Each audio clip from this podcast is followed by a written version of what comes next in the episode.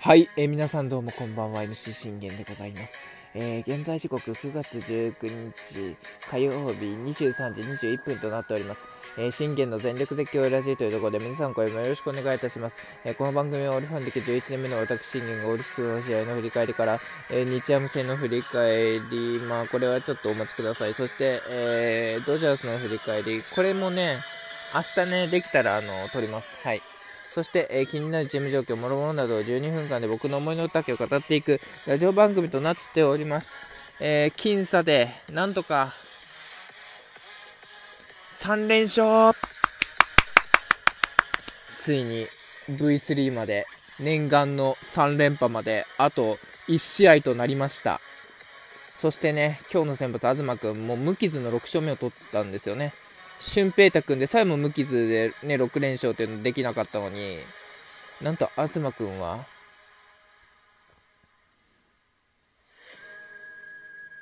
見事ね、6勝目を挙げましたと。もう6連勝ですよ。すごいよね。本当にもう、あの、僕がね、今日見てなかったんですけど、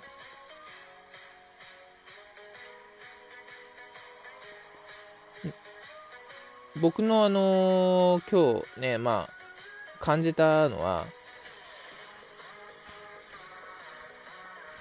あのー、もう、東くん、君は、もうエースになってしまったかと。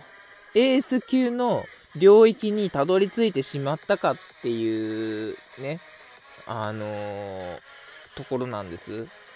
だって、まあ確かに無失点チャレンジには失敗しましたよ。7回無失点には失敗しましたよ。被安打、まあね、まあ、無四球はまあ無理だろうから、まあ、四球をまあ1、もしくは2ぐらいに抑えていただいて、まあ、被安打もね、全然6、被安打6以内に収めてくれりゃ何の問題もないと。で、今日の、あの、東くんのその結果なんですが、7回を投げ切って、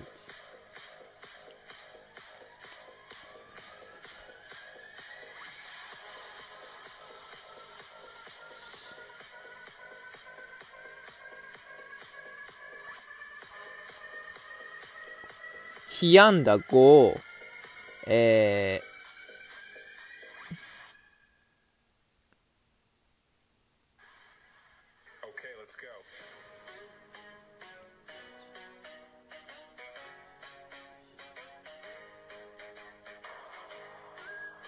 1四球、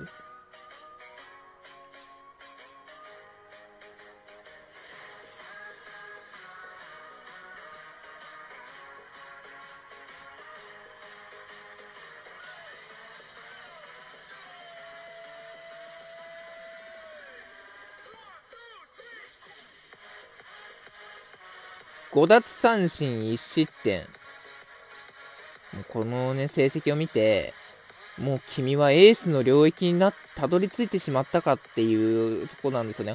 本当にあのー、ねもう進化と成長を見せてくれている、まさにその一人なんです。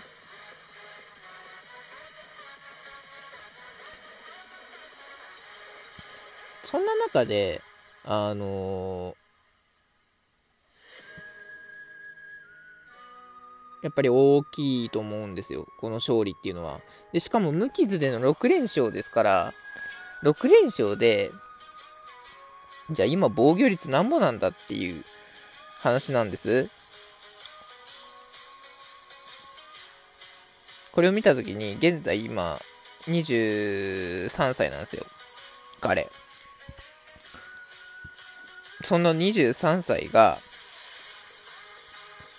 今現在防御率1.71なんです。で、6勝目。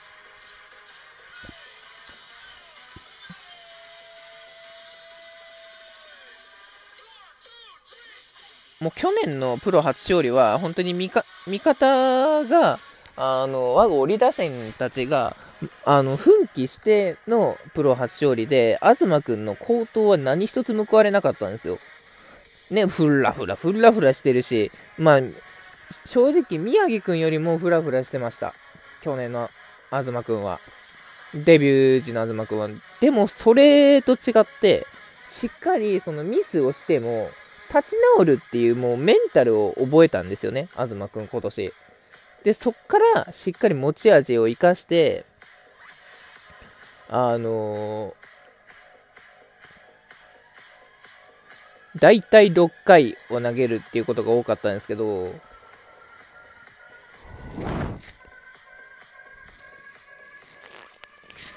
そして今日も7回を被安打5、つまり6以内に抑えきってますよね。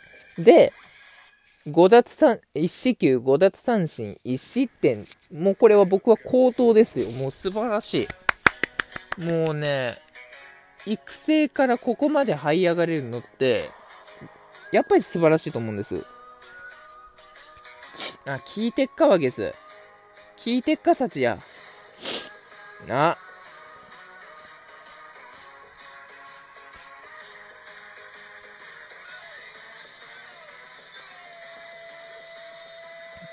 俺が期待してんのはこういうことなんだよ。な？頼むぜ、本当に。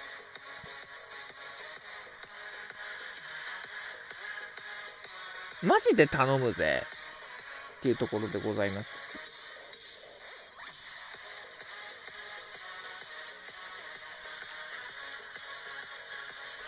まあ、でもね、今日は本当にもうあと、打線陣、まあ3点しか取れなかったですけど、この3点っていうのは、しっかり気持ちの乗った3点でした。本当に、ね、しかも9アンダー。ロッテも負けじと6アンダーを見せました。9回の猛攻とか素晴らしかったです。でも、やはり6回のね、僕はあの今日猛攻を上げたい。ということでね、まああのー、6分にたどり着いたんで、えー、振り返っていきましょう。えー、我がオリックスが東くんと、えー、おじロッテがオジマーニャと投げ合いで始まったこの一戦となります。えー、その東くんの立ち上がりなんですが、荻野藤岡雄大を、え、アウトにするんですが、え、山口に、えレフトへのツーベース許したんですが、ポランコを抑えきってスリーアウト。しっかりだからこういうね、山口に打たれて、っていうのもあったんですけど、去年はね、この山口に対して東くんホームラン許してるんですよ。でも、それが今年ツーベースで抑えきれている。つまり、東くんのフォーク、スライダー、カーブ、どれも、しっかりとキレが出ているっていうところからまず褒めないといけないんですよ。このキレね、やっぱエース級のピッチャーになるためには、エース格になるためには、自分はずっと言ってました。カーブやストレートのキレは欲しいよねって。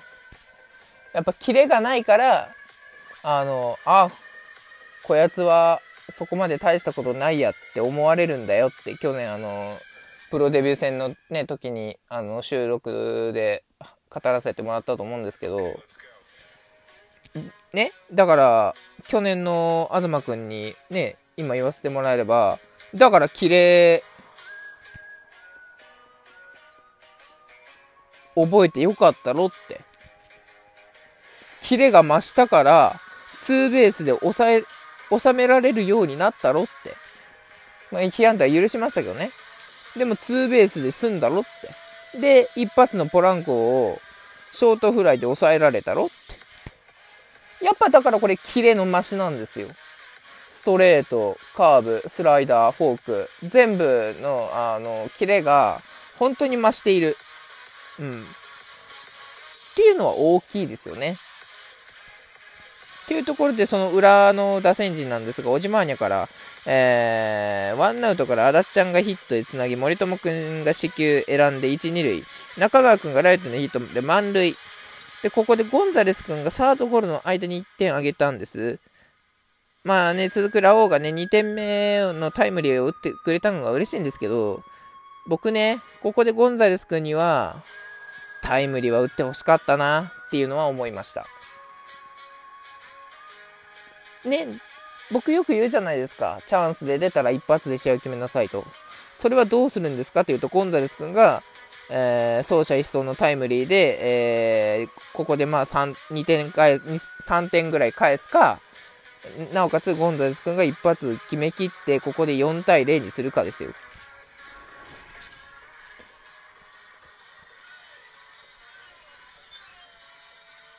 そしたら、ね、ここで、ラオウが、ね、あの、打ってんだから、これで5点入ったんですよね、計算的には。だから、最近ほんとゴンザレス君がまたね、サードゴロの間とかで、うーん、ちょっとなーっていうのはあったんですけど、まあ、なんとか、なんとかっていうところですよね。うん。まあ、しかしこの2点、これが無失点でいけるかと思いましたが、ね、2回はしっかり、えー、三振も安田に奪って、えー、無失点を守りきるんですが、3回にこれ藤岡がタイムリーツーベースで1点返されましたと。さあ、こっから東君、ま、崩れるんかなと思いましたが、しっかり1点で、えー、抑えきました。しかもこれは山口幸輝を空振り三振。これ大きかったですよね。魂乗ってましたよね。で、4回も3本、5回は、えー、ヒットを打たれながらに、藤岡錦を選ばれながらも、結局は山口幸輝というね、勝負バッターを抑えきる。だから1失点で済みました。で、結局7回1失点。素晴らしいでしょう。もうこれは、エースの領域にたどり着いたと言っても過言ではないです。ということでね、えー、見事勝利を収めました。明日は幸也です。絶対に2桁に見合う、あの、勝ち方で3連覇しましょう。